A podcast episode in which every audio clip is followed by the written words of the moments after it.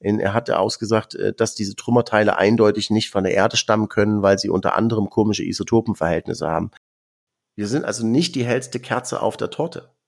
Wir sind umgeben von einer nichtmenschlichen Intelligenz, die uns überlegen ist. Diese Technologien könnten uns wirklich nützlich sein. Und egal, ob das irgendwelchen Lobbyisten hier passt oder nicht, aber das ist der Riss in der Matrix. Sie weisen uns darauf hin, dass wir nicht alles wissen, sondern dass es da noch was Größeres gibt.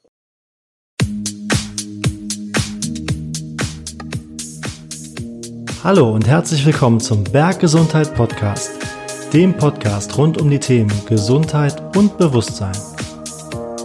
Gemeinsam mit meinen Gästen erforschen wir spannende Themen ohne Scheuklappen und mit viel Neugierde.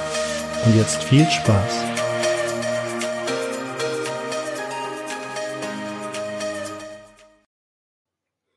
Ja, hallo und herzlich willkommen zum super spannenden Thema UFOs, UAPs und Disclosure hier auf dem Berggesundheit Podcast. Hallo Robert Fleischer. Hallo Tobias Berg. ja, Robert ist ein alter Weggefährte von mir und ja, ich würde sagen, der Experte im deutschsprachigen Raum, ich würde sogar sagen im internationalen Raum für eben die Frage der UFOs, die mittlerweile UAPs heißen, aber da kommen wir ja vielleicht gleich noch zu.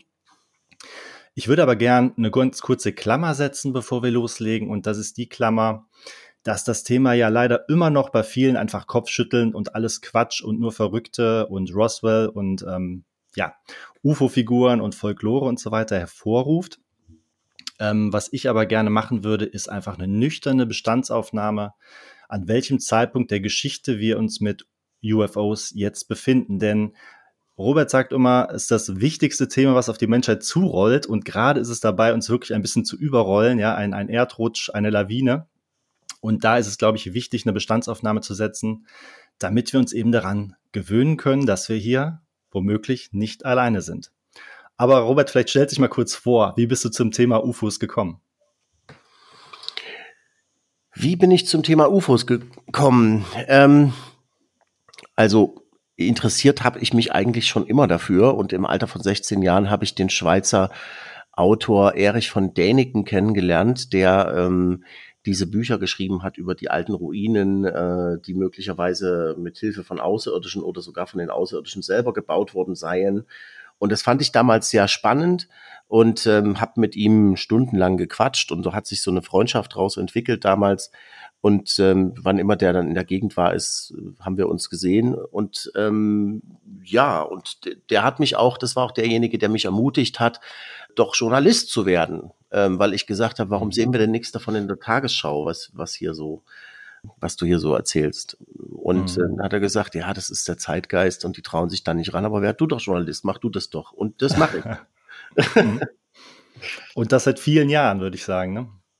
Ja, also 2000, also ich meine, ich habe natürlich dann erstmal mit 16, gut, da habe ich die ersten journalistischen Praktika bei der Lokalzeitung angefangen, ähm, aber ich musste dann natürlich erstmal Abi machen und studieren und so und habe währenddessen aber auch schon sehr viel als äh, Journalist gearbeitet und ähm, stand dann irgendwann vor der Frage, ähm, was machst du dann jetzt eigentlich mit dem Rest deines deines äh, diplomierten Lebens sozusagen? Und mhm. ähm, da war es eigentlich für mich klar, dass ich nicht weiter beim Fernsehen arbeiten will. Ähm, und äh, Dolmetschen, ich habe ja Dolmetscher studiert bei irgendeiner EU oder irgendwas, wo du anderen Leuten was nachquatschst, bloß in einer anderen Sprache, das erschien mir jetzt auch nicht so besonders. Äh, es ist ein nettes intellektuelles Pläsier, das zu mhm. können, äh, simultan, aber erstmal konnte ich das nicht besonders gut und äh, da gab es ganz andere und zweitens ähm, äh, hat mich eben viel mehr so das Inhaltliche interessiert, ja.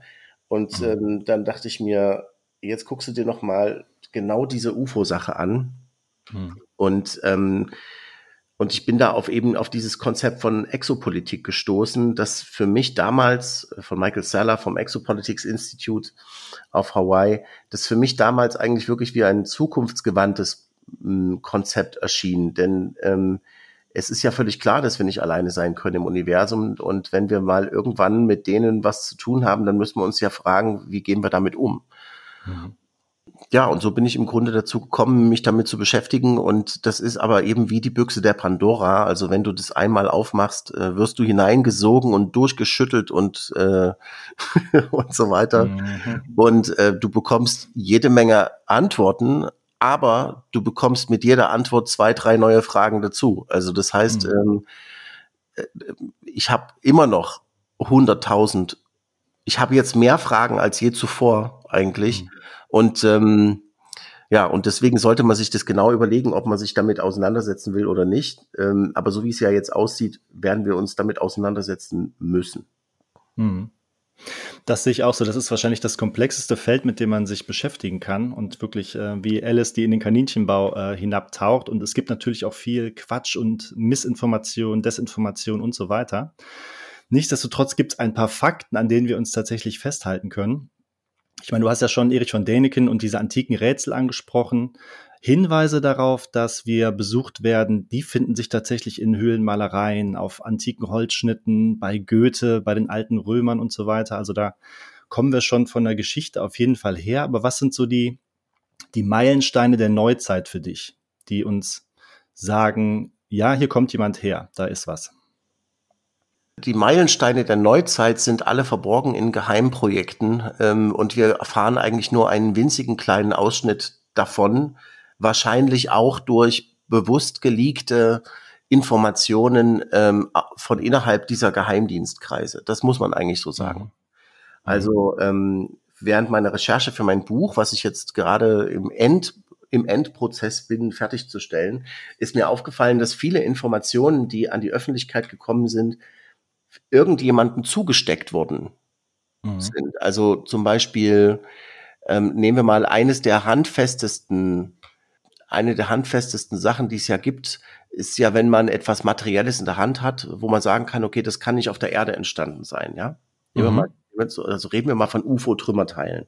Die Smoking ähm, Gun, ja. Mhm. Genau, die Smoking Gun. Also wenn du wirklich was hast, wo du zeigen kannst, das kann irgendwie nicht, das ist irgendwie äh, ein komisches Ding, das kann so nicht ähm, auf der Erde, das kann nicht von der Erde sein. Und solche Sachen gibt es tatsächlich. Also zum Beispiel mhm.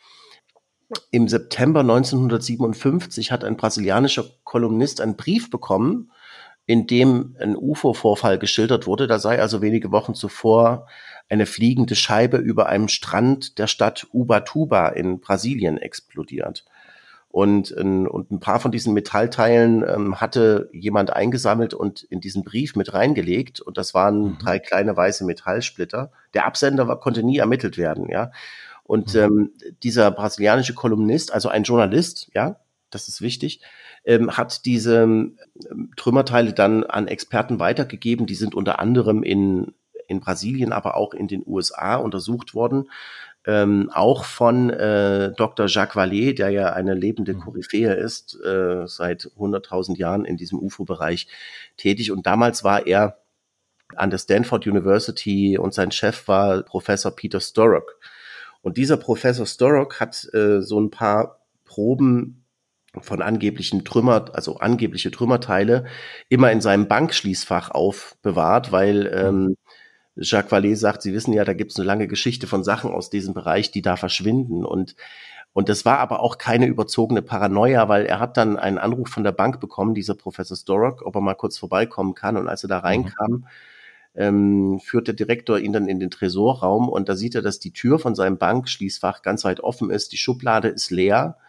Und das bedeutet, dass jemand von außerhalb der Bank die Möglichkeit gehabt haben muss, in diesen Tresorraum zu gehen und dass er beide Schlüssel haben musste, um diese Schublade zu öffnen. Und er hat sich entschlossen, die Tür mit Absicht offen zu lassen, um sozusagen ein Statement zu hinterlassen. Mhm. Ja, was auch immer das bedeuten mag, aber es ist eigentlich völlig absurd, sowas zu machen. So, aber jetzt zurück zu diesen Trümmerteilen, die untersucht worden sind. Es gibt nämlich noch andere Trümmerteile von diesem Fall, die bewahrt ähm, eine liebe Kollegin von mir in Argentinien auf in ihrem UFO-Museum. Die heißt ähm, Andrea Perez Simondini und ihre Mama heißt Silvia Perez Simondini. Die hat das UFO-Museum.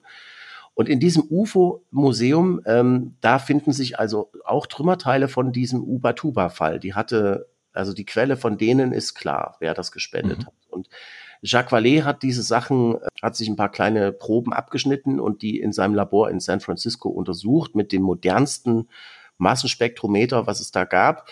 um, ähm, weil er sich für die Isotopenzusammensetzung interessiert hat. Also Isotope mhm. sind ja Varianten desselben Atoms, ja. Also äh, die Atomkerne enthalten gleich viele Protonen, aber die haben unterschiedlich viele Neutronen. Das ist dann, das heißt dann das Isotopenverhältnis, mhm. ja. Und äh, normalerweise ist das so, dass aufgrund der Erde und Gravitation und was hier alles so ist, immer nur ganz bestimmte Isotopenverhältnisse von diesen Atomen äh, auf der Erde anzutreffen sind. Ja? Mhm. Und dann hat er also diese Sachen untersucht und festgestellt, die erste Probe war unspektakulär. Das war, war zwar reinstes Magnesium und so, ähm, aber ansonsten nichts Ungewöhnliches. Aber die zweite Probe, ähm, die hatte dann zur großen Überraschung von Jacques Vallée ein völlig anderes Isotopenverhältnis. Er sagt, dass der Anteil des Magnesiumisotops 26 auf der Erde normalerweise 11,1 Prozent beträgt, aber in der Probe, die er aus diesem argentinischen Museum gekriegt hat, hat er einmal 17 Prozent gemessen und einmal 20 Prozent. Und das sind so signifikante Abweichungen von dem Standard, der auf der Erde herrscht, dass mhm. äh, Jacques Vallée sich eben fragt, ob sowas überhaupt auf natürlicher Weise auf der Erde, also er sagt, diese Abweichungen sind derart groß, dass sie nicht auf der Erde vorkommen und sie sind sogar so groß, dass sie auch nicht natürlich im Sonnensystem vorkommen. Mhm. Ähm, und das ist dann schon eine interessante Sache, weil ähm, man könnte sich, man könnte sich ja vielleicht überlegen, wie sowas hergestellt worden sein könnte, aber dann sagt Jacques Vallée, das hätte also sowas ist bis jetzt, da müsste man ja die Isotope voneinander trennen und in einer Weise neu zusammensetzen, die auf der Erde gar nicht natürlich vorkommt und das sei bislang gar nicht möglich. Und mhm. ähm, es würde außerdem wahrscheinlich Billionen, also Milliarden von Dollar kosten, sowas zu machen. Es sei denn, es hat irgendjemand eine absolut magische Technologie, um das zu bewerkstelligen. Also das, mhm. äh, das ist eben sehr spannend, was dringend weiter erforscht werden müsste von Wissenschaftlern. Und ähm, ein zweiter spannender Aspekt an diesen Isotopenverhältnissen ist, dass ähm, ein Whistleblower, der jetzt neulich an die Öffentlichkeit getreten ist, genau von solchen Abweichungen von mhm. Isotopenverhältnissen in UFO-Trümmerteilen äh, redet. Mhm. Auf den kommen wir auf jeden Fall gleich noch zu sprechen, aber ich würde gerne mal ja mit so ein, zwei Fällen irgendwie, vielleicht kannst du die kurz schildern, die dich so ja wirklich überzeugt begeistert haben. Bei mir ist das die belgische UFO-Welle. Vor allen Dingen deswegen, weil ich zehn Minuten von der belgischen Autobahn hier entfernt wohne und da öfter auf den Wochenendtrips langfahre und denke, dass da irgendwie Ende 80er, Anfang 90er eben diese riesigen Dreiecke von Hunderten, wenn nicht gar Tausenden Leuten beobachtet wurden, ja. Und ähm, da ja, denke ich immer wieder drüber nach und das ist so ein Fall, der mich total fasziniert hat und dann, dass da auch der belgische General de Brouwer eben vor die Kameras gegangen ist und gesagt hat, ja, wir sind da hingeflogen, wir haben das nicht einfangen können, wir haben das auf Radar und wir wissen nicht, was es ist. Ne? Also, dass da wirklich ein Hochkaräter des belgischen Militärs vor die Kameras geht und das ähm, so zugibt, das fand ich mega spannend. Gibt es da so ein, zwei Fälle, die dir so nachhaltig im Gedächtnis geblieben sind?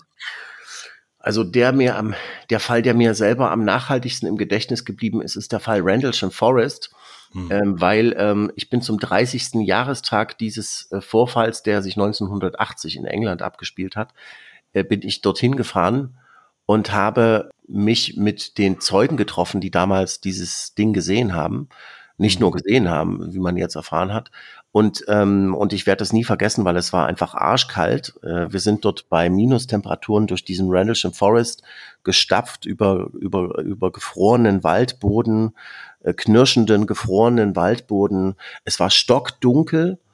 Ähm, es war Nacht, es war, es war nach Mitternacht oder sowas, weil nach der Jubiläumsveranstaltung dann die beiden Zeugen plötzlich auf die Idee gekommen sind, wir fahren da jetzt zum Eastgate und äh, dann zeige ich euch, wo das war allein schon die Fahrt dorthin war auch ein Abenteuer, weil die sind mit, weiß ich nicht, die sind mit einer unglaublichen Geschwindigkeit über diese vereisten, ähm, stockdunklen, kurvigen englischen Landstraßen gedüst. Und wir mussten sehen, dass wir da hinterherkommen und sind dann irgendwo an einer unscheinbaren Einmündung äh, in, auf so einen Waldparkplatz eingebogen. Von dort aus sind wir dann weitergelaufen. So. Mhm. Und wen ich da also kennengelernt habe, waren äh, John Burroughs und Jim Peniston. Das waren und ich habe auch noch Larry Warren kennengelernt. Ähm, und das waren äh, drei Militärpolizisten, die damals im Dezember 1980, weil sie keine Kinder hatten und junge Leute waren, die waren so Anfang mhm. 20, eingeteilt gewesen, äh, diese, diese Basis zu bewachen. Und zwar den Bentwaters Stützpunkt, der ähm, damals äh, zu Hochzeiten des Kalten Krieges Atomwaffen der Amerikaner ähm, gelagert hatte. Und das war äh, streng geheim damals und ist es eigentlich auch heute noch geheim, aber ähm, es ist inzwischen, weiß man das. Also es ist, hat sich inzwischen rumgesprochen, dass es so ist. Mhm. Das mit dem Atom wird noch wichtig. So, und äh, in einer Nacht also dieser, das, das, was auch noch interessant ist an diesem Vorfall, der hat sich nicht nur, die haben nicht nur was gesehen oder so, sondern mhm. das ging über, äh, über drei Nächte. Und es gibt Dutzende mhm. Augenzeugen, die dort beobachtet haben, wie so ein Ding rumgeflogen ist und äh, Lichtstrahlen aufs Atomwaffenlager geschossen hat. Ähm, es sind Soldaten diesem Objekt sehr nahe gekommen. Ich meine, der Fall ist sehr, sehr umfangreich. Ich kann den jetzt mhm. hier nicht äh, schildern in, in, aller, mhm. in allen Einzelheiten, aber nur so viel. Also in der ersten Nacht sehen, ähm, beobachten, äh, beobachtet John Burroughs mit seinem Kollegen ähm, irgendwas Komisches über dem Wald und sagt, da ist irgendwas. Und die äh, überlegen, was macht man jetzt? Und dann beschließen sie einfach illegal die Basis zu verlassen und da mal hinzufahren und fahren mit dem Jeep so nah ran, wie sie halt können in den Wald und wo sie aussteigen, merken sie, dass die Luft sich anfühlt wie statisch geladen. Er sagt, es war echt irre, wie sich das angefühlt hat. Und dann, dann dachten sie, oh, wenn jetzt was passiert, kriegen wir Ärger. Also müssen wir zurück zur Basis. Und, äh, und dort äh, informieren sie dann äh, Jim Peniston, der der Chef war sozusagen. Mhm. Jim Peniston ähm, düst dort also hin und sie fahren, sie gehen da zusammen hin zu diesem, zu diesem Licht, was dort über dem Wald leuchtet, was so eine Art Blase über dem Wald bildet und, ähm, und müssen dann irgendwann den Jeep halt stehen lassen, gehen zu Fuß weiter und das Licht war plötzlich verschwunden. Und dann fangen die, und dann sehen die aber plötzlich helle Lichter im Wald, die so, äh, als würden die Fangen spielen mit den Soldaten. Ja, die drei Soldaten fangen an, diesen roten, grünen und blauen Lichtern durch das Dickicht äh, hindurch äh, zu verfolgen und äh, dann sehen, dann wird so ein weißes Licht plötzlich ganz hell, sie gehen alle ganz runter auf den Boden und dann, und das ist auch interessant, an der Stelle gehen die Erinnerungen der Wachmänner auseinander. Mhm. Der eine weiß, es waren dann drei Leute, Edward Kabansek war noch dabei. Der eine weiß nur mhm. noch, wie er sich dem Licht genähert hat und ohnmächtig wurde. Jim Peniston hingegen sagt, dass aus dem grellen Licht sich so eine Art schwarzes Dreieck gebildet hätte, und ähm, er sei dann äh, also ein dreieckiges Fluggerät, das über dem Boden schwebte und er sei da ringsrum gelaufen, hätte das angefasst, es hätte Symbole an der Seite gehabt, mhm. es war dreieinhalb Meter, drei Meter lang, zweieinhalb Meter hoch und so weiter. Und äh, John Burroughs ähm, kann sich äh, an nichts erinnern, nur daran, dass er äh, ein Licht gesehen hat und dann irgendwie ohnmächtig wurde. So. Und dann sei das verschwunden, das Objekt, und äh, dann sind sie äh, zurückgegangen. Und am nächsten Morgen mhm. fand eine Nachbesprechung statt. Es wurden Gipsabdrücke an der vermeintlichen mhm. Landestelle gefertigt. Also Gipsabdrücke. Die mhm. hat übrigens der äh, Basiskommandant äh, Charles Holt dann viele Jahre später bei, während einer Pressekonferenz in Washington äh, vor die Kameras gehalten, diese Gipsabdrücke. Mhm interessant. So und aber was auch interessant ist, ist, dass äh, die Zeugen damals vom Luftwaffengeheimdienst Office of Special Investigations, also OSI, befragt oder verhört worden sind über das, was sie da erlebt haben. Und dann wurde Jim Pennison sagt, es wurde ihm ein Bericht vorgesetzt, wo ihm gesagt wurde, liest das, prägst dir ein und wenn dich irgendjemand fragt, dann erzählst du ihm die Geschichte hier. So, also mhm. da, ne, so, also da wurden, da wurden Zeugen offenbar beeinflusst. Ähm, Jim Peniston sagt sogar, er wurde mit einem Wahrheitsserum, also eine Wahrheitsdroge wurde ihm verabreicht, Natriumpentotal. Das mhm. ist eine ziemlich mächtige psychoaktive Substanz, äh, die Geheimdienste gerne mal einsetzen, wenn sie gegen den Willen von jemandem äh, an Informationen kommen wollen. Und mhm. ähm, so, das war die erste Nacht. Die zweite Nacht, da weiß man nicht so viel. Ähm, es gab wohl eine Sicherheitspolizistin Laurie Bowen, die ein, ob, ein rotes, feuriges Objekt im Wald gesehen hat. Ähm, die Leitstelle schickt diese diensthabende Schichtleiterin Laurie Bowen in den Wald und ähm, sie soll dann laut Augenzeugen äh, um über Funk um Hilfe geschrien haben, sei völlig aufgelöst gewesen und so weiter. ja, okay, also sehr viel wer weiß man nicht. Ähm, mein Kollege Gary Hasseltine, der war früher britischer Kriminalpolizist und mhm. ähm, der war bei der Royal Transport Police oder wie das heißt. Und ähm, er hat diesen, hat ein sehr interessantes Buch über diesen ganzen Vorfall geschrieben, das heißt Non-Human äh, indem er diese mit, da hat er noch mit viel mehr Augenzeugen gesprochen als ich. Also der hat äh, wirklich Jahr, jahrzehntelang daran äh, mhm. einen kalten Cold Case Untersuchung quasi gemacht, ja. Mhm. Und ähm, er hat eben auch einen Sicherheitspolizisten gefunden, der ähm, ihm erzählt hat, dass er ein, ein Tor an dieser Basis bewacht hat und da hätte er gesehen, wie dann äh, das völlig verbeulte Auto von dieser Lieutenant äh, also wie ein völlig verbeultes Auto von dieser Sicherheitspolizistin dann dort wieder reingerollt worden ist. Mhm. Und ähm, er hätte wohl auch eine Sicherheitspolizistin gesehen, die völlig zerzaust aussah, so als hätte sie gerade was Traumatisches erfahren. Aber in der dritten Nacht, mhm. äh, da ging es erst richtig los. Der äh, Stützpunktkommandant Charles Holt war gerade ähm, beim Essen oder beim, beim, beim Weihnachten feiern oder sowas und bekommt dann einen Anruf äh, dass das Objekt wieder zurück ist. Und diesmal sagt sich der stellvertretende Stützpunktkommandant, das ist immerhin ein Oberst der Luftwaffe mhm. gewesen, dann später.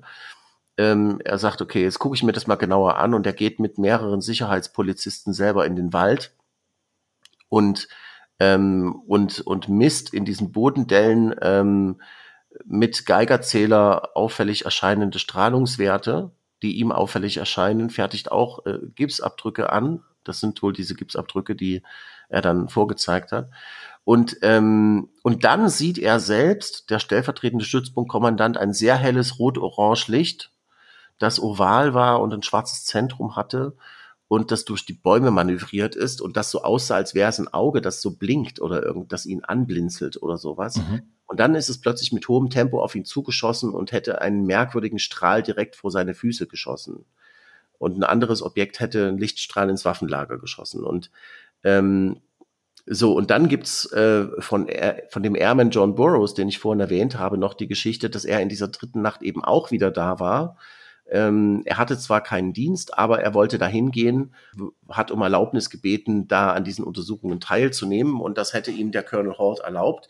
Und dann mhm. hätte dann seien sie ähm, auf ein auf dieses Licht zugegangen, was sie da gesehen haben und an der Stelle, wo sie darauf zurennen, bricht die Erinnerung von John Burroughs ab. Er sagt, wir waren ganz nah dran und das ist alles, woran ich mich erinnere. Aber sein Kollege, mit dem er auf dieses Licht zugerannt ist, ähm, der, der hieß äh, Sergeant Adrian Bastinza, der sagt, dass er äh, gesehen hat, wie dieses Licht völlig äh, um den John Burroughs herum äh, sich gehüllt hatte und wie äh, Burroughs in dem Licht verschwunden sein soll. Das ist äh, auch gleich wichtig noch.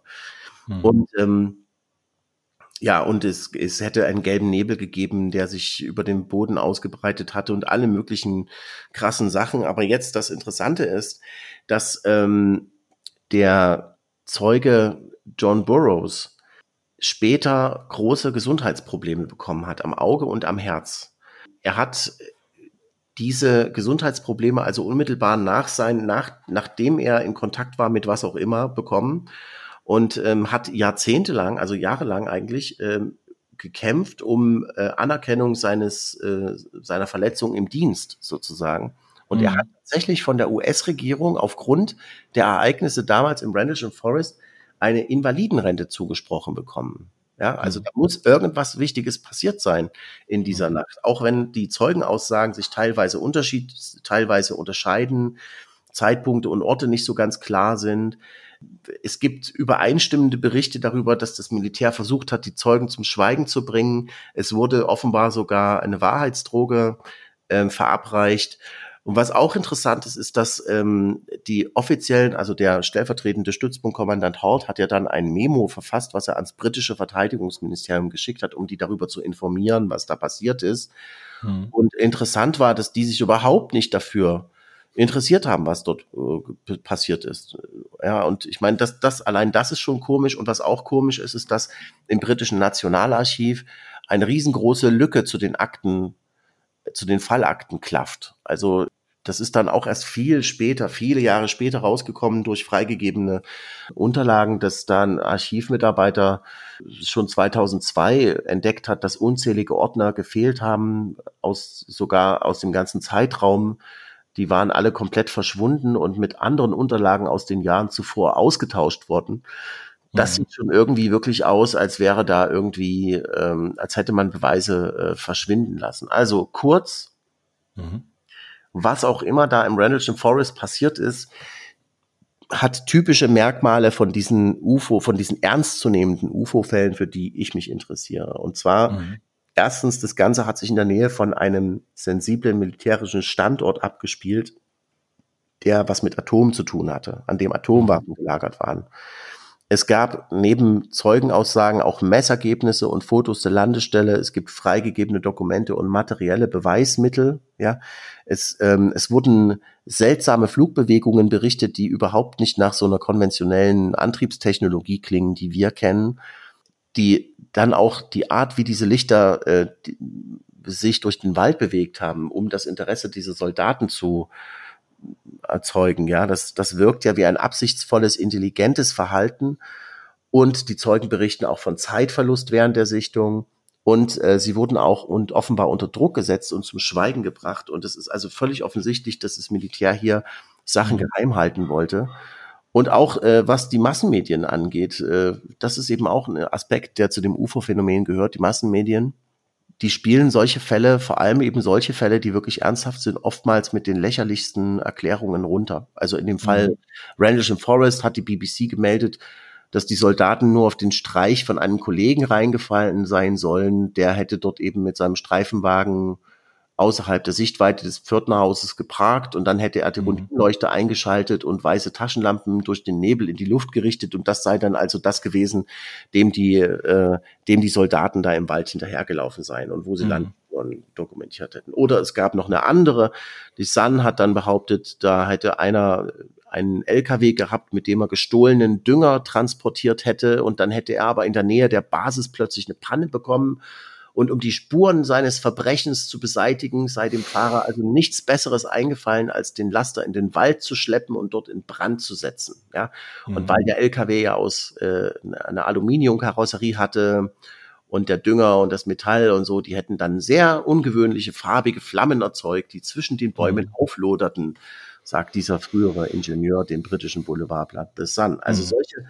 das ist eben so diese, diese offenkundig plumpen Erklärungsversuche, ähm, die sind ganz klar ähm, überzeugend nur für die Leute, die UFOs sowieso für Quatsch halten, ja. Mhm. Aber äh, sie, aber sie lenken ganz offensichtlich von den vielen anderen Fakten ab, die nicht zu diesen reduktionistischen Erklärungen passen können, ja. So, also das ist jetzt, jetzt habe ich nur einen Fall geschildert, aber der, den ziemlich ausführlich. Und es gibt ähm, zig andere wirklich interessante Fälle. Ja, da fällt mir das Buch ähm, von Leslie Kane ein, die da wirklich so, ich glaube, zehn, zehn Fälle oder so, ne, von hochrangigen Militärs, die auch die entsprechenden Akten haben, die das sehr detailliert alles schildern, aus ganz verschiedenen Ländern, ne? Zum Beispiel Parvez Jafari im Iran oder so ist da auch dabei. Das Buch kann man, wenn man sich für diese Fälle interessiert, wirklich empfehlen. Und du hast einen ganz anderen wichtigen hm, Faden aufgenommen und das ist das Interesse von diesen Flugobjekten an atomaren Anlagen, kann man glaube ich sagen, ne? an, an Waffenlagern, aber diese ähm, atomare Connection und da hat sich ja Robert Hastings sehr viel mit beschäftigt. Und ähm, was er da zusammengetragen hat, ist sehr, sehr spannend. Also 70er, 80er, wahrscheinlich auch noch 90er Jahre, das wissen wir, glaube ich, gar nicht so genau, ähm, sind diese Objekte immer wieder in atomaren Anlagen oder an atomaren Anlagen Atomraketenstützpunkte und so weiter aufgetaucht und können da offenbar mit der Technik interagieren, da Sachen an- und ausschalten. Und vielleicht noch spannender, genau das gleiche Phänomen beobachten wir auch ähm, aus der ehemaligen Sowjetunion. Da ist anscheinend das Gleiche passiert. Irgendeine Ahnung, warum diese Objekte da auftauchen und was die da machen? Das ist eine sehr interessante Frage.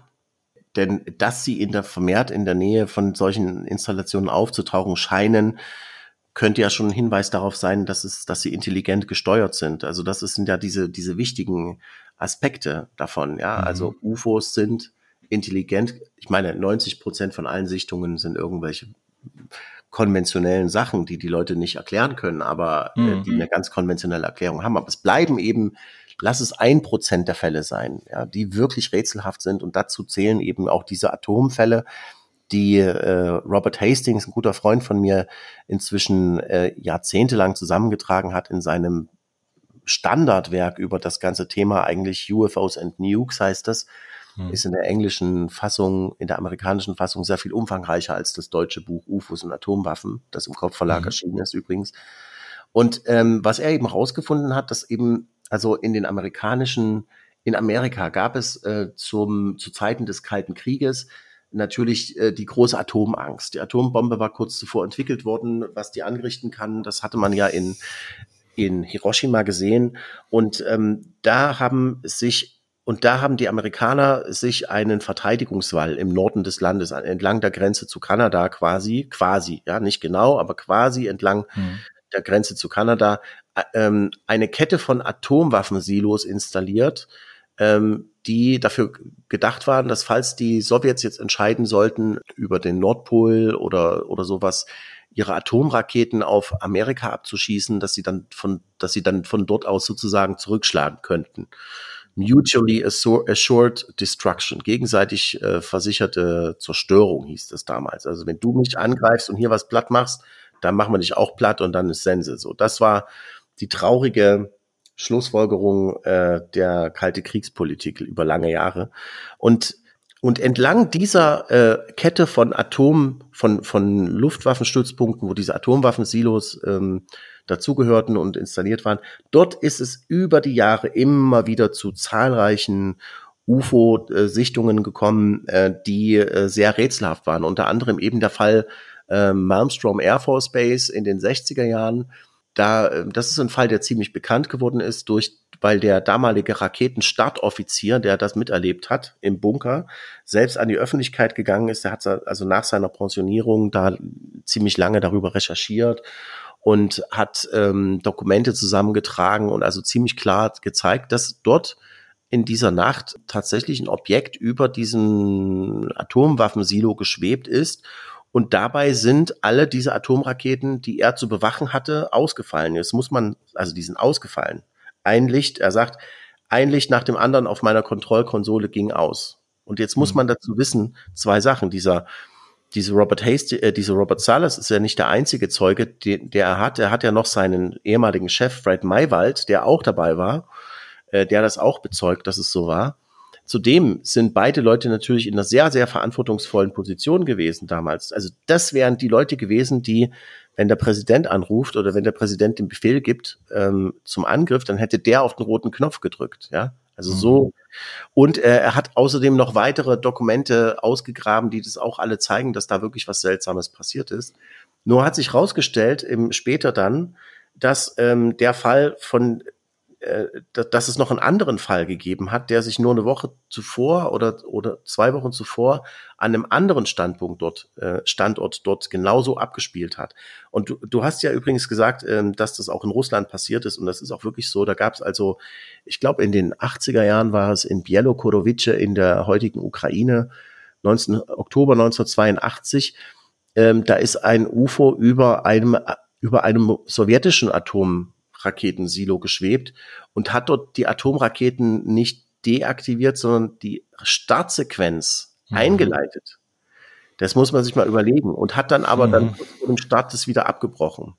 Mhm. Ja, und dann gibt's noch ganz andere Fälle, ähm, die, also das, die wirklich darauf hinweisen, dass UFOs sich für besonders für Atomsachen interessieren. Also zum Beispiel gab es den sogenannten Big Sur, Big Sur Vorfall, September 1964. Da wurde ein UFO dabei gefilmt laut demjenigen, der das gefilmt hat, im Auftrag der Luftwaffe mit sehr, mit einem sehr mächtigen, riesengroßen Teleskop, wie das UFO um eine Atomrakete, die, die bereits geflogen ist, rumgeflogen ist und die Atomsprengkopfattrappe von der Rakete abgeschossen hat mit Laserstrahlen. Und mhm. das Material wurde dann von der CIA ähm, beschlagnahmt oder von irgendjemandem beschlagnahmt. Er war dann bei einem Debriefing dabei und so. Und ähm, dann ist das erstmal in Vergessenheit geraten. Und dann hat der Zeuge Robert Jacobs übrigens ein, später wurde der dann, hat er dann studiert und hat ähm, war dann Journalismusprofessor. Also ich verstehe mich bombastisch mit dem, weil mhm. wir ziemlich genau ähnliche Vorstellungen haben von dem, was Journalismus eigentlich sein sollte. Und als er angefangen hat, darüber öffentlich zu, äh, auszupacken, ist er bedroht worden. Er sagt, sein, sein Briefkasten ist in die, in die Luft gejagt worden mit richtig viel Sprengstoff. Das wurde auch angekündigt auf dem Anrufbeantworter. Es sind ihm Leute gefolgt und so. Ganz komische ähm, Sache.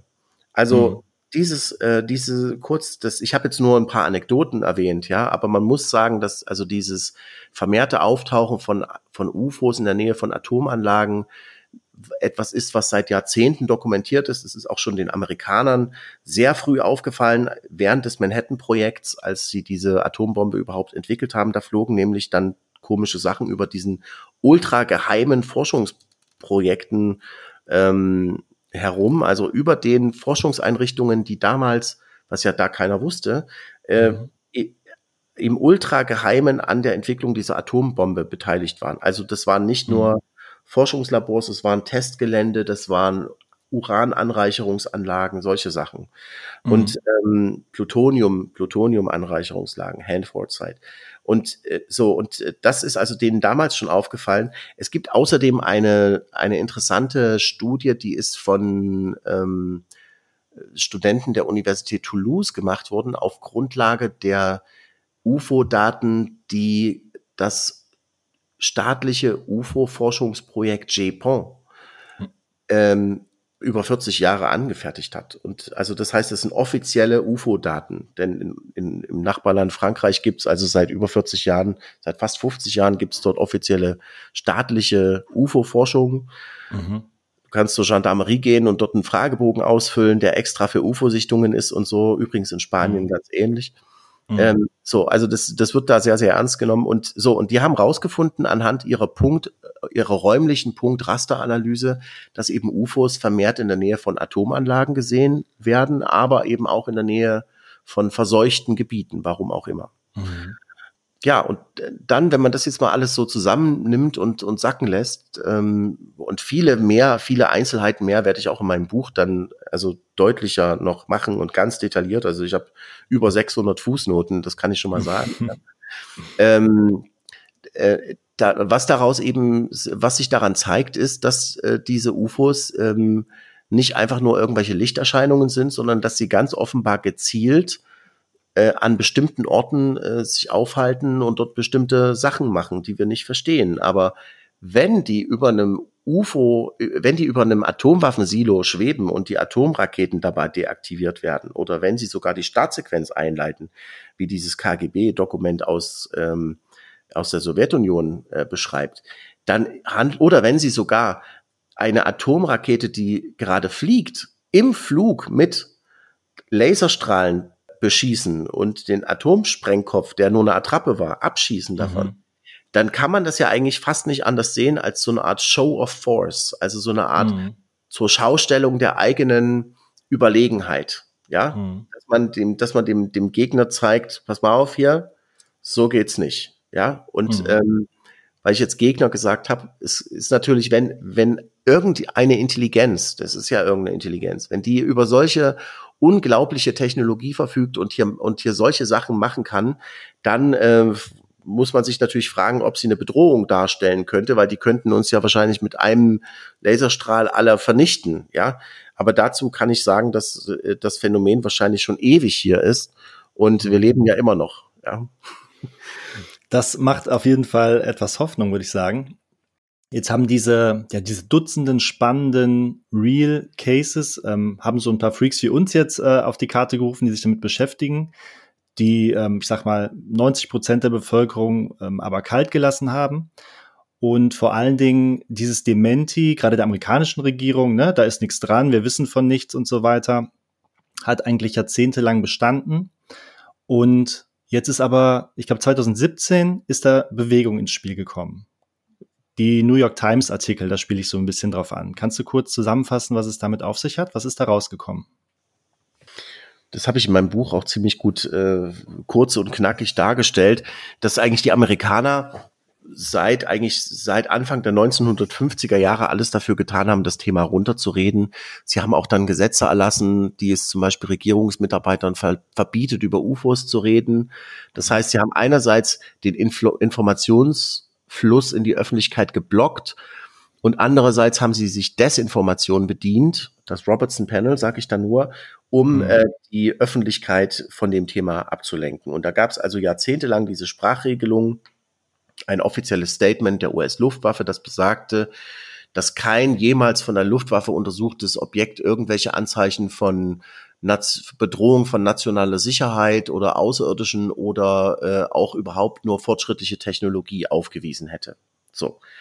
Ähm, und das wurde dann immer, wurde dann immer präsentiert, aus der Schublade geholt, wenn jetzt einer gesagt hat, ich habe aber doch hier was gesehen, das kann doch nicht das gewesen sein. Nee, nee, also wir haben das untersucht und da kann nichts dran sein, weil sonst hätten wir ja was gefunden. So.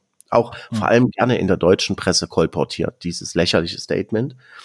Und ähm, im Dezember 2017 ist ähm, ein Whistleblower an die Öffentlichkeit gegangen. Er heißt äh, Luis Elizondo. Er war ein DIA, also Militärgeheimdienstmitarbeiter, der mit vielen Sachen beschäftigt war, aber eben auch jahrelang mit der Sammlung und Analyse von äh, UFO-Zwischenfällen, die sich bei der US-Marine vor allem äh, abgespielt haben. Und er ist irgendwann aus Protest gegangen, weil er hat immer wieder ähm, Berichte an seinen Vorgesetzten geschickt, die, wo wirklich klar war, hier ist was völlig Unbekanntes in unseren Luftraum eingebrochen und wir äh, und wir müssen da was machen. Und äh, es wurde aber nie was gemacht. Es gab ein auffälliges Desinteresse an dieser ganzen Geschichte. Und darum ist er aus mhm. Protest an die Öffentlichkeit gegangen und hat, und das so sind dann also in der New York Times, in der Washington Post, Politico und vielen anderen amerikanischen Leitmedien diese Videos erschienen, deren Echtheit das Pentagon äh, dann schließlich auch bestätigt hat und gesagt hat, das sind für uns unidentifizierte Flugphänomene. Und ähm, er hat, äh, Luis Elizondo hat zusammen auch mit anderen Leuten, das ist das Wichtige dabei, sehr viele, äh, sehr viel im Hintergrund gemacht, hat den US-Kongress mit direkten Augenzeugen, mit Navy-Flugzeugpiloten und solchen Leuten zusammengebracht. Und der mhm. Kongress, der US-Kongress hat dann äh, gemerkt, okay, da ist wirklich was dran, da müssen wir was machen. Wie kann das sein, dass das so überhaupt nicht auf dem Radar ist? Und so haben sie überhaupt erstmal angefangen, eine UAP Taskforce zu bilden. Und die UAP Taskforce hat dann einen Bericht vorgelegt, wo sie gesagt haben, dass sie sich von 144 Fällen nur einen erklären können. Die anderen zeigen komische Flugmanöver, teilweise Funkfrequenzstrahlung, die da gemessen wurde und was weiß ich. Ähm, und das führte dann dazu, dass äh, es eine, dass der Kongress eine eine UFO-Behörde äh, per Gesetz vorgeschrieben hat, das Pentagon angewiesen hat, eine UFO-Behörde zu gründen. Das Pentagon ist dann dem Gesetz ähm, zuvorgekommen und hat aus von sich heraus eine UFO-Behörde gegründet nach ihren Regeln. Der Kongress hat also dann viel damit zu tun gehabt, die äh, dann doch für Transparenz zu sorgen, dass die dann aber auch wirklich mal berichten und so weiter. Und diese, und diese UFO-Behörde, die legt also jetzt auch ähm, Berichte vor. Inzwischen sind die Fälle, glaube ich, auf über 600 angestiegen. So, und der Direktor von dieser UFO-Forschungsbehörde Arrow, All Domain Anomaly Resolution Office, also äh, ein Büro zur Lösung von Anomalien aus allen Domänen. So mhm. heißt. Jetzt ist die Frage, was meinen die mit Domänen? Die meinen damit, dass diese Objekte nicht nur in der Luft festgestellt mhm. worden sind, sondern eben auch äh, offenbar dabei beobachtet wurden, wie sie aus dem Weltall in die Atmosphäre kommen und in der Atmosphäre, von der Atmosphäre auch aus ins Wasser tauchen und wieder zurück, und ohne dass sie dabei ihr Flugverhalten ändern müssen. Mhm. Also das, das nennen die Multimedium Travel. Ähm, mhm. Also domänenübergreifend oder über, über, über verschiedene Medien mit verschiedener Dichte hinweg sich bewegen können. Äh, das ist ja nach unseren Naturgesetzen völlig unmöglich, ja, von diesen, von diesen schnellen Beschleunigungen, die da beobachtet werden, ganz zu schweigen. Die würde kein Pilot überleben, ja. So. Und das Flugzeug auch nicht.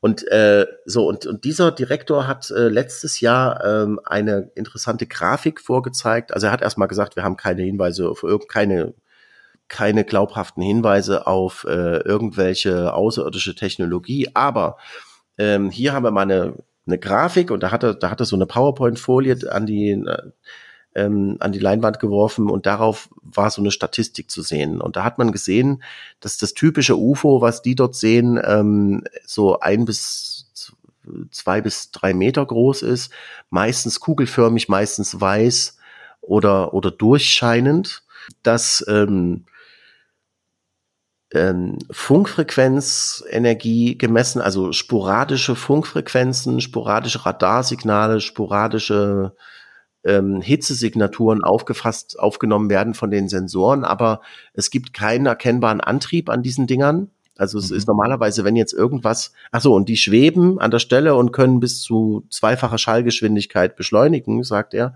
Und dann ist es schon komisch, äh, dass das Ding keinen Antrieb hat, ähm, was mhm. man mit Hitze, Hitzesensoren erfassen könnte, ja. Also die können sich überhaupt keinen Reim darauf machen. Das eigentlich an sich ist schon spektakulär und rätselhaft genug. Aber dann ist im Juni 2023 ein weiterer Whistleblower an die Öffentlichkeit getreten und nicht nur einer, sondern der hatte auch noch drei andere mit, die mhm. äh, quasi bestätigt haben. David Grush, ein ehemaliger Mitarbeiter dieser UAP Task Force, die ja extra dazu gebildet worden war, sich einen Überblick zu verschaffen, was denn über UFOs in den einzelnen Militärabteilungen so bekannt ist. Mhm. Und er und er ist an die Öffentlichkeit gegangen und hat gesagt, ich habe das rausgekriegt. Äh, da sind Leute zu mir gekommen, die äh, sehr hohe Sicherheitsfreigaben hatten, sehr hochrangige Leute. Äh, und die berichten, dass es da seit 90 Jahren ein ultra geheimes, riesengroß angelegtes UFO-Bergungsprogramm gäbe, mhm. bei dem die, diese Projekte also im Laufe der Zeit, also eine ganze Reihe von solchen Fluggeräten nicht menschlicher Herkunft geborgen hätten und würden versuchen, die Technologie nachzuentwickeln und äh, nachzubauen, um sich daraus militärische Vorteile zu verschaffen, natürlich, weil mhm. das ist der einzige Grund, warum das Militär sich für UFOs interessieren könnte. Das interessiert den Scheiß, wer da drin sitzt. Die wollen mhm. wissen, wie der Antrieb funktioniert oder wie die Laserkanone funktioniert, die man dann auf den Kreml schießen kann oder sowas, ja.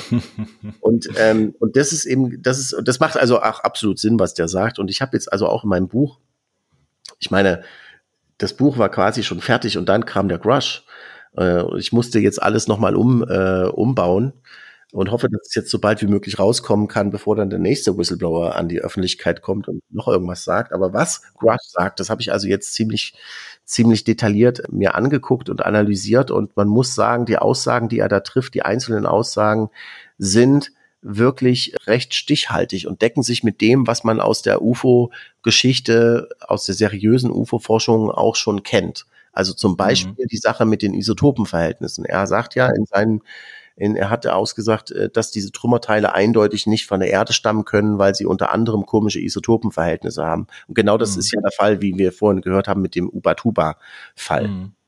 Mhm. Genau, diese, diese Whistleblower hat es ja immer schon gegeben. Ich, mir fällt ja jetzt Bob Lazar ein in den 90ern, ganz berühmt, der an UFO-Antriebssystemen ähm, in der Area 51, in der sogenannten S4, äh, gearbeitet haben will. Und ja, ist ein bisschen umstrittener Fall, aber durchaus spannend. Was ist aber jetzt der Unterschied zu David Grush, dass er wirklich äh, ganz genau nachweisen kann, wo er gearbeitet hat, mit wem er gesprochen hat und wie ist die, da ist ja auch was mit einem Anwalt gelaufen. Also wie könnte das Ganze jetzt tatsächlich ähm, in den Kongress kommen, in die Öffentlichkeit kommen, vor Gericht vielleicht sogar kommen? Also der, der Unterschied zu Bob Lazar ist natürlich, dass Bob Lazar jemand ist mit einem zweifelhaften Hintergrund. Ähm, er kann nicht beweisen, wo er seine Ausbildung gehabt hat. Allerdings gibt es wohl doch Hinweise darauf, dass er tatsächlich im Los Alamos National Laboratory gearbeitet hat.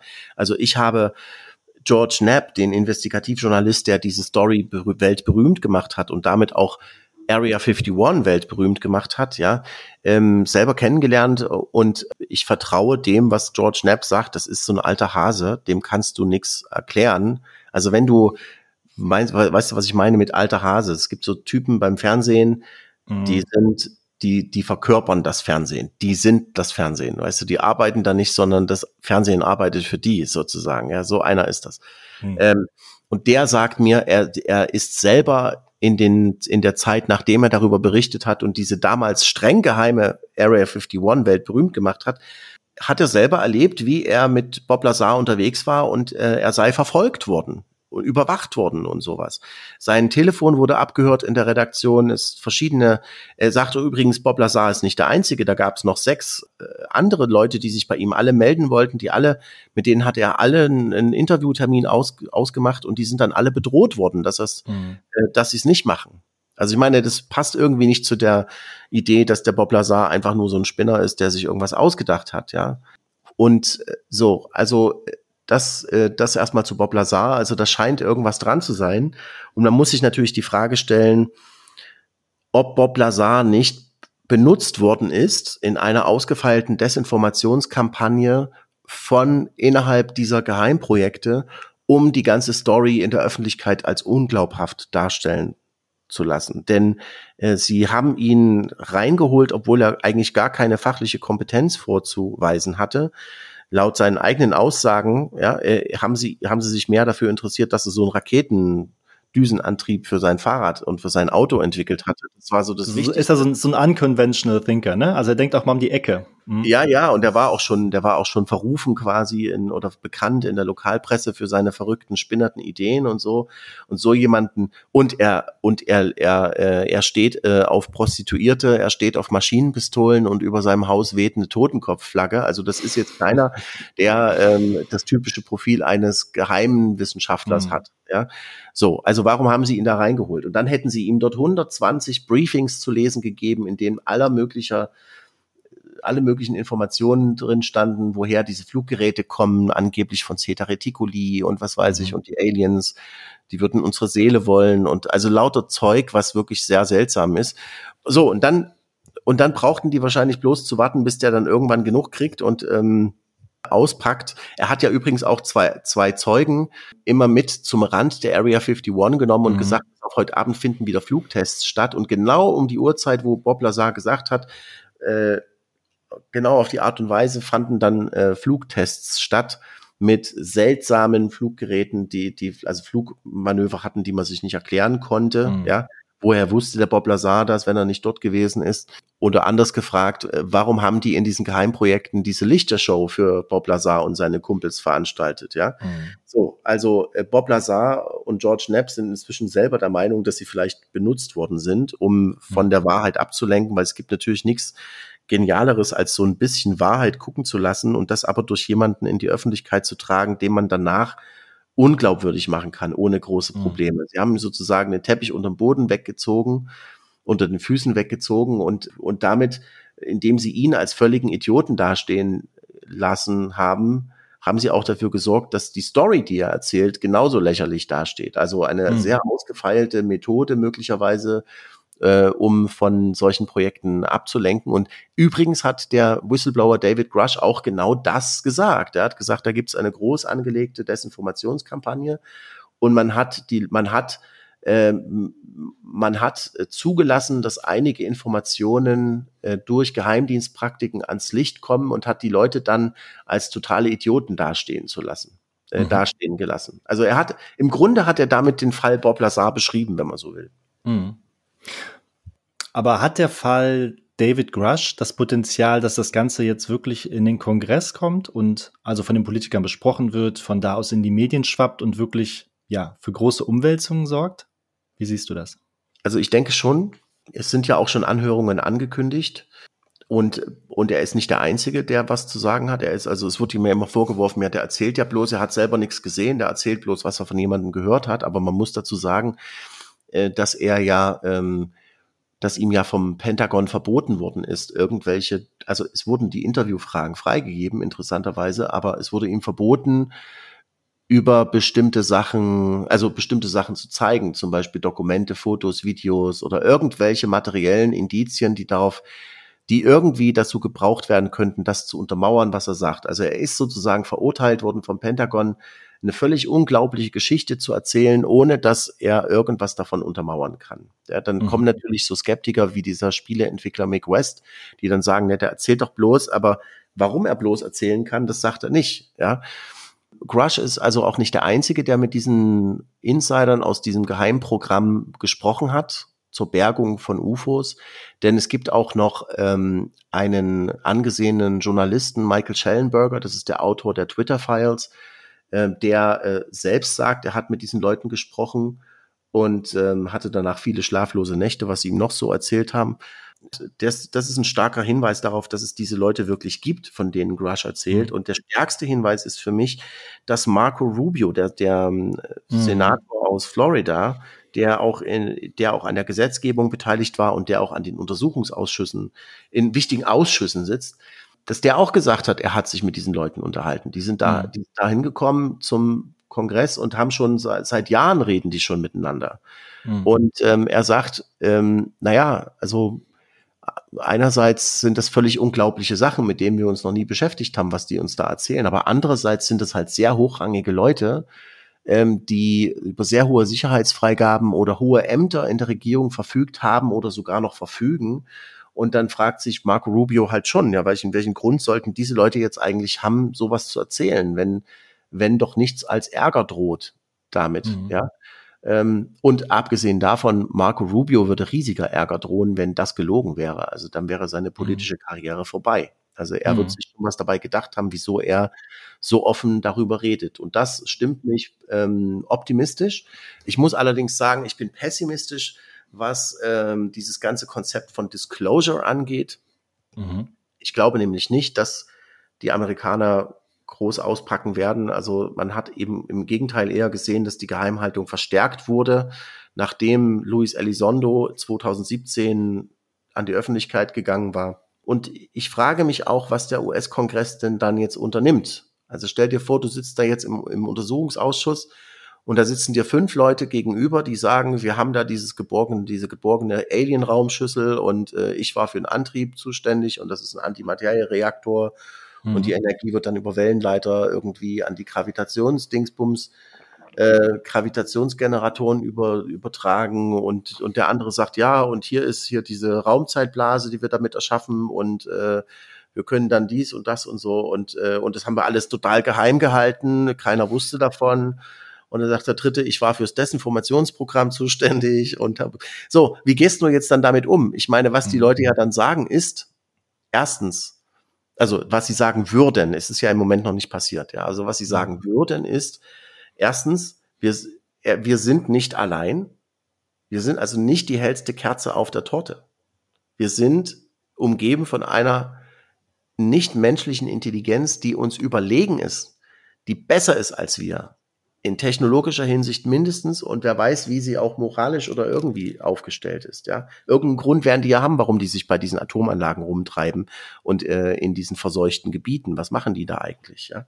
Hm. Äh, und zweitens, äh, da gibt's diese krasse Technologie, auf denen bestimmte Privatunternehmen seit äh, Jahrzehnten gesessen haben und die aber geeignet wären, große Probleme zu lösen, die wir auf der Erde haben. Das ist ja ein hm. wichtiger Punkt. Also wenn die wirklich die, die Schwerkraft aufheben können oder eine Raumzeitblase mhm. erschaffen können, würde sowas ja nach allen Vorstellungen, was es dazu gibt, Unmengen an Energie verbrauchen. Wo kommt diese Energie her? Sicherlich, die kommen bestimmt nicht mit Erdöl angeflogen, diese UFOs, ja. Aber auf Erd, an Erdöl hängt ein riesengroßer Teil der Energieversorgung des Planeten und daran hängt auch die Bedeutung des US-Dollar als Leitwährung, denn alle Ölgeschäfte, also jetzt inzwischen langsam nicht mehr, aber viele Ölgeschäfte werden nach wie vor in Dollar getätigt. Mhm. USA ist natürlich komplett überschuldet, also wenn das jetzt, äh, wenn jetzt plötzlich Erdöl überflüssig würde, wäre das nicht nur ein großes Problem für die Ölunternehmen wie Shell und so weiter, sondern das wäre eben auch ein großes Problem dann letzten Endes für die Wirtschaft und das würde zu einem Börsen Crash führen ohne Ende. Ja, ähm, abgesehen davon, diese Technologien, wenn sie denn auf der Erde wären, wenn sie denn verfügbar wären, die könnte man natürlich auch als Waffen einsetzen. Das heißt, du kannst nicht einfach jetzt einen, einen freier Energiegenerator oder sowas auf den Markt werfen, weil dann irgendein nordkoreanischer Diktator kommt und sagt, endlich habe ich das Ding gefunden mit dem. also, also du, das ist so, das ist so ein riesengroßes Problem. Dazu kommen mhm. natürlich die ganze, die, die, das ist jetzt nur die Hard, Hard Problems. Dann gibt's noch die Soft Problems, die äh, psychologisch, äh, soziologisch, religiös, was das bedeutet, ja. Mhm. Also es ist ein Riesenhaufen Arbeit, der da jetzt zu tun ist. Und es ist auch so, es gibt gar keinen Rechtsrahmen dafür, wie man mit sowas umgeht. Ich habe mhm. ähm, dazu mit den Soziologen gesprochen, den Exosoziologen Andreas Anton und Michael Schetsche, haben da ein super Buch geschrieben. Äh, Exosoziologie heißt das. Ich habe es übrigens neulich wieder bei der Uni Bonn vor Studenten der Exosoziologie einen Vortrag gehalten über, über, über das UFO-Szenario. Ähm, also da sind schon, das sind, die sind schon sehr interessiert daran. Äh, aber Fakt ist, es gibt, man weiß überhaupt nicht, was, äh, was dann passiert. Also die Exosoziologen sagen ja voraus, dass schon alleine im Fall eines Fundes, also nur für den Fall, dass ein außerirdisches Trümmerteil gefunden werden würde, äh, sagen die schon voraus, dass da, dass da das Potenzial von kriegerischen Auseinandersetzungen äh, sich, ähm, sich bildet. Denn jeder will natürlich gerne dieses, ähm, dieses Trümmerteil haben und äh, erkunden, selber nachentwickeln, um irgendeinen technologischen Nutzen daraus zu entwickeln. Mhm. Äh, und was, was ist jetzt, wenn, was ist jetzt, wenn dieses Szenario noch viel schlimmer wäre? Wenn, also das Szenario ist nicht nur, sie entdecken da was, was darauf hinweist, sondern die haben die Fluggeräte schon. Es ist völlig klar, dass es diese nichtmenschliche Intelligenz gibt und was wahrscheinlich ähm, sich noch rausstellen wird, es sind gar keine Außerirdischen, die von anderen Planeten kommen, sondern die sind schon immer hier auf der Erde. Hm. Also was passiert dann mit der Gesellschaft? Also rein soziologisch betrachtet Katastrophe im Moment und auch rechtlich betrachtet. Ich habe mit einem Rechtsanwalt geredet, der hat das Buch geschrieben, Rechtsfolgen, Rechtsfolgen eines Erstkontakts mit Außerirdischen heißt es, glaube ich. Klaus Stähle. Das Buch ist im Berliner Wissenschaftsverlag erschienen und der sagt, es gibt, egal wo du hinguckst, in allen internationalen Gesetzen, es gibt nirgendwo irgendwas, was du darauf anwenden könntest, dass es da eine höher entwickelte Intelligenz gibt als uns, die hier machen kann, was sie will, die wahrscheinlich sogar über Raum und Zeit herrscht. Ja, also wie willst du die denn zum Beispiel, angenommen, du, du könntest die jetzt zum Beispiel, angenommen, du würdest die jetzt haftbar machen wollen für Strahlungsschäden, die ihre Flugschüsseln bei Soldaten erzeugt haben, wie zum Beispiel bei John Burroughs, ja. Mhm. So, wie willst du, was willst du denn da machen? Willst du die zu einer Geldstrafe verurteilen? Willst du die einsperren? Wie willst du sicherstellen, dass die in ihrer Gefängniszelle nicht ein Dimensionsportal öffnen und sich dann dort raus komplementieren? Weißt du, was ich meine? Es ist völlig absurd. Also wir haben überhaupt gar keine Möglichkeit, im, im, wir wissen überhaupt gar nichts.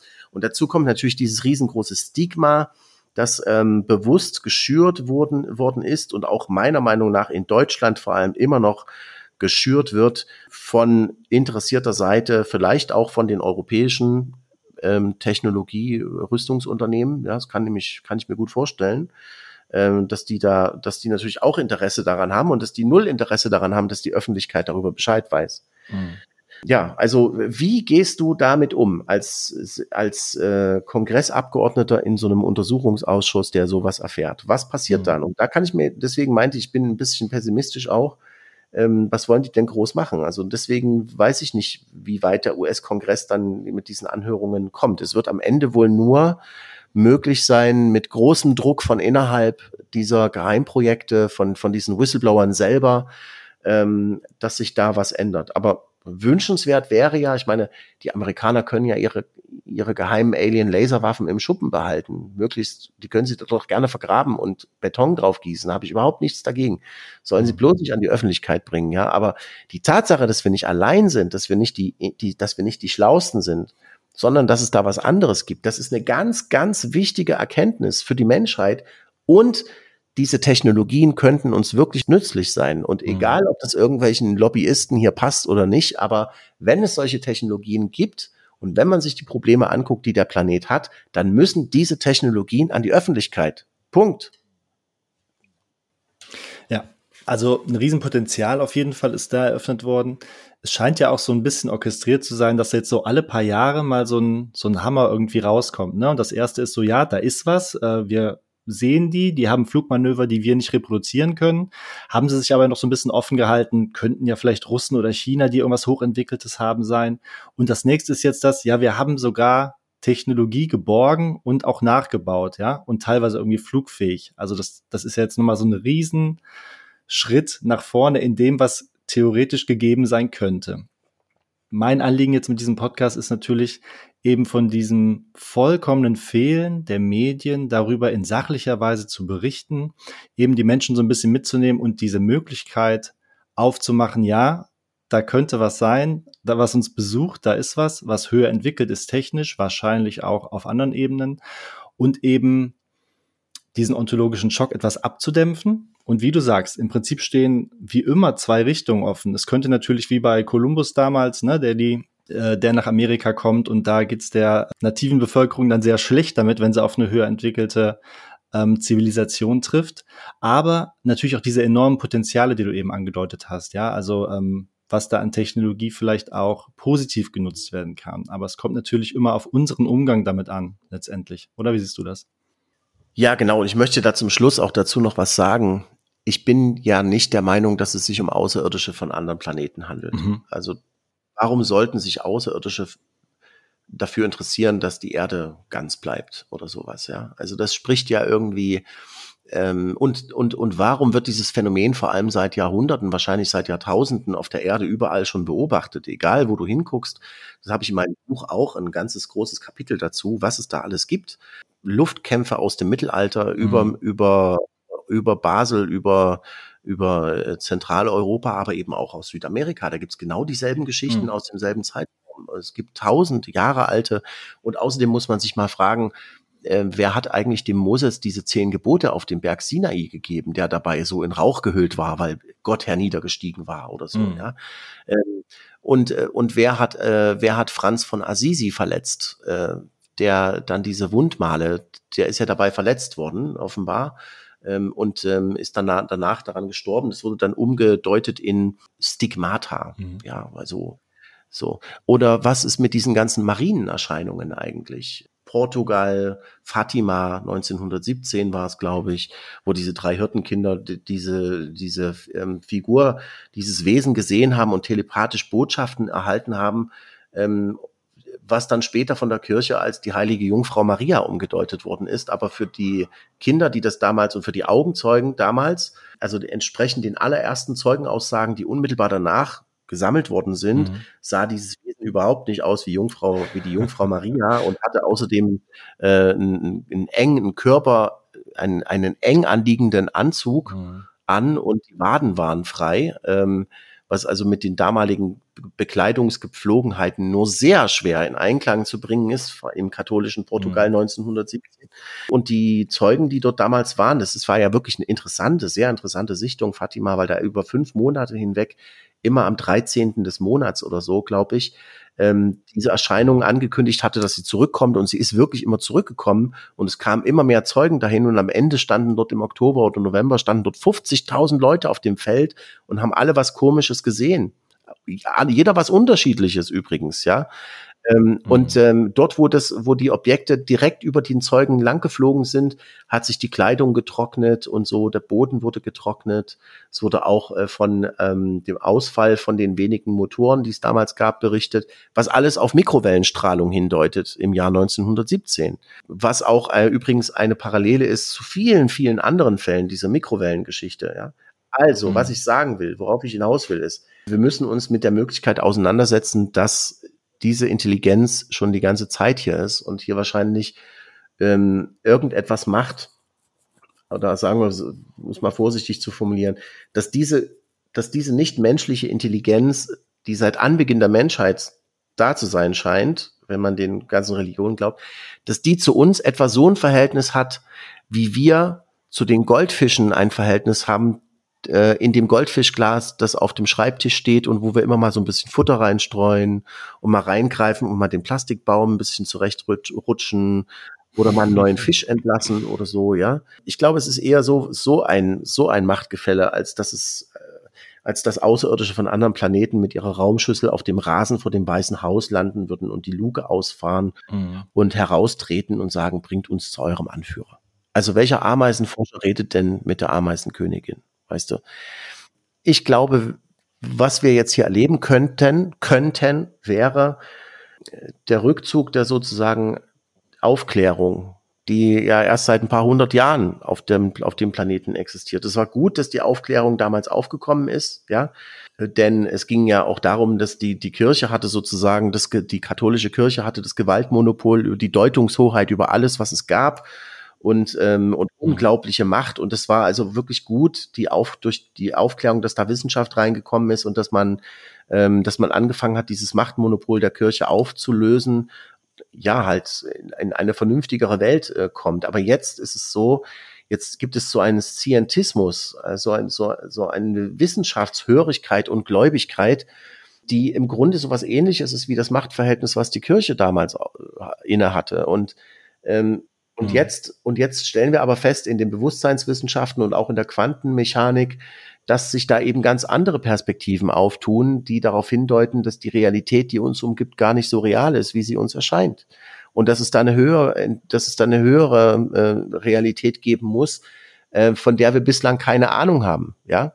Und dann ist es mhm. eben doch jetzt, denke ich, äh, auch an der Zeit, dass wir unser unser gesamtes Weltbild hinterfragen. Und das ist eigentlich das wirklich Spannende an diesen UFOs ist eben das, dass sie mhm. uns darauf hinweisen, das, das ist der Riss in der Matrix. Sie weisen uns darauf hin, dass wir nicht alles wissen, sondern dass es da noch was Größeres gibt. Und ähm, ich glaube, das ist das, wohin die Reise jetzt geht, weswegen das auch so ungeheuer bedeutsam ist. Es geht überhaupt nicht nur mhm. um Besuche von anderen Planeten, sondern es geht um die ganze Art und Weise, wie wir unsere Welt begreifen und die Position, die wir im Universum und auf dem Planeten einnehmen. Es geht, es wird alles in mhm. Frage gestellt dadurch. Und es ist höchste Zeit, dass wir das mit Wissenschaftlern ganz ernsthaft, mit Philosophen, ähm, und auch politisch anfangen zu beleuchten und mhm. darüber zu reden. Das ist ganz wichtig. Ja, das sehe ich ähnlich wie du. Also ich könnte mir sogar vorstellen, das ist meine eigene, meine eigene Philosophie dahingehend, dass, dass das Leben wirklich so ein universelles Prinzip ist, dass es überall um uns herum und damit meine ich parallele Räume, aber auch andere Planeten, andere Galaxien und so weiter überall stattfindet. Ich könnte mir vorstellen, dass ein paar aus anderen Zeiten kommen, aus anderen Dimensionen kommen, aber auch vielleicht von anderen Planeten kommen. Aber da werden wir hoffentlich äh, zu unseren Lebzeiten noch schlau werden. Und ich finde auch den wichtigsten Punkt vielleicht, den hast du gerade erwähnt, was macht es mit unserem Bewusstsein? Denn ähm, die Leute sehen verschiedene Dinge, wenn, wenn, äh, wenn sie ein UFO sehen. Ne? Die beschreiben die Insassen unterschiedlich. Also das deutet ja darauf hin, dass es ganz stark auch mit unserem Bewusstsein zu tun hat, was wir da wahrnehmen. Und mh, hm, lass uns doch vielleicht auf einer ähm, on a positive note enden wenn wir das Ganze wirklich ernst nehmen, wenn wir das auf uns wirken lassen, wenn wir das wissenschaftlich beforschen, wenn wir auf unser, unsere Bewusstseinsentwicklung setzen und da auch die UFOs und die Besucher mit einschließen, was macht das mit uns? Was sind die Potenziale auch der Technologie, wenn wir die für friedliche Zwecke einsetzen? Wie siehst du die Welt in 50 oder 100 Jahren, wenn wir es schaffen, das alles zu integrieren? Ich habe keine Ahnung. Ich kann es dir nicht sagen. Ich kann dir nicht sagen. Ich weiß nicht. Ich, ich kann dir sagen, ähm, ich, ich glaube, dass diese Bewusstseinswissenschaften sehr viel wichtiger werden in Zukunft. Mhm. Denn wenn sich herausstellt, was die Quantenmechanik ja schon die ganze Zeit sagt, dass ähm, das hat auch Anton Zeilinger in seinem Nobelpreisvortrag so gesagt, dass ein Objekt an sich hat keine Eigenschaften. Es bekommt erst die Eigenschaften, wenn du es misst oder beobachtest. Was natürlich die Frage aufwirft, ob der Baum im Wald wirklich dasteht, wenn da niemand ist, der den Baum sieht. Wenn ihn keiner anguckt. Ja? Mhm. Und unsere Sinne sind überhaupt nicht dazu geeignet, die Realität so wahrzunehmen, wie sie wirklich ist, sondern ist nur so eine Art Kontrolltafel, auf die wir gucken, die uns so eine an, die uns einen Hinweis gibt, äh, wie wir uns am besten orientieren können, wie so ein Computer-Desktop eigentlich ist das alles, ja, so. Also das heißt, das Bewusstsein ist eigentlich primär und nicht die Materie. Und deswegen mhm. muss man sich die Frage stellen, ob wir nicht am Ende in einem mentalen Bewusstsein leben, in einem mentalen Universum leben, das von Bewusstsein geprägt ist. Und dann, wenn sich das rumspricht, wenn sich das rumspräche, dann würden die Leute vielleicht auch viel mehr darauf achten, welche Art von Gedanken sie in ihrem Bewusstsein zulassen und welche nicht und welche Art von Handlungen sich daraus ergeben. Äh, und mhm. das, ich, also ich denke, das wäre eine, das wäre meine optimale Traumutopie sozusagen, dass die Menschen wirklich anfangen zu begreifen, dass sie selber einen wichtigen, dass sie selber ein wichtiger Bestandteil dieser Realität sind, die sie glauben wahrzunehmen. Ähm, und dass sie damit natürlich die Realität auch prägen. Ja, der Beobachtereffekt. So. Mhm. Und, ähm, und wenn das sich rumspricht und wenn die Menschen auf die Art und Weise ihre eigenen, alles das, was sie mit ihrem Bewusstsein produzieren, anfangen zu hinterfragen und genauer zu beobachten, hoffe ich, dass daraus eine höhere Ethik entstehen wird, die dann äh, dazu führt, dass die Menschen wirklich irgendwie in Frieden miteinander leben können und dann vielleicht auch mit den Aliens oder wer auch immer das ist. Hm. Ja, ein schönes Schlusswort. Hm. Das äh, wünsche ich mir auch auf jeden Fall. Und du hast eine tolle Überleitung gemacht. Irgendwann, wenn du dein Buch fertig hast und mal nochmal Zeit für mich hast, dann würden wir auch über das Bewusstseinsthema, würde ich super gerne mit dir reden. Denn da gibt es ja auch ganz spannende Experimente und Studien und Forschung. Aber lass uns das ja auf einen späteren Podcast vielleicht vertagen. Ja, bis dahin danke ich dir, Robert, vielmals. Und ähm, wo können die Leute dich erreichen, wenn sie mehr von dem, was du so machst, wissen wollen? Vielleicht magst du auch schon was für dein Buch hier spoilern. Erzähl. Ich will noch nichts von dem Buch spoilern, bis es draußen ist. Äh, ich will, dass es endlich fertig wird, bevor der nächste Whistleblower rauskommt. Die Leute finden mich auf Exomagazin TV, auf exopolitik.org, äh, Facebook Exomagazin TV, YouTube Exomagazin TV, Twitter Exopolitik. Man findet mich. Einfach meinen Namen googeln oder Exomagazin am besten googeln. Äh, das findet man. Oder schaut in die Show Notes unter dieser Episode. Ja, Robert, dann noch einen erfolgreichen und schönen Tag. Viel Erfolg beim Endspurt mit deinem Buch. Und vielen Dank, dass du heute bei mir auf dem Podcast warst. Vielen Dank für die Einladung. Mach's gut. Danke. Tschüss. Hallo, ich hoffe, diese Episode hat dir genauso viel Freude gemacht wie mir. Und ich würde mich super freuen, wenn du meinen Podcast abonnierst oder mir eine tolle Bewertung dalässt oder am besten beides. Bis zum nächsten Mal.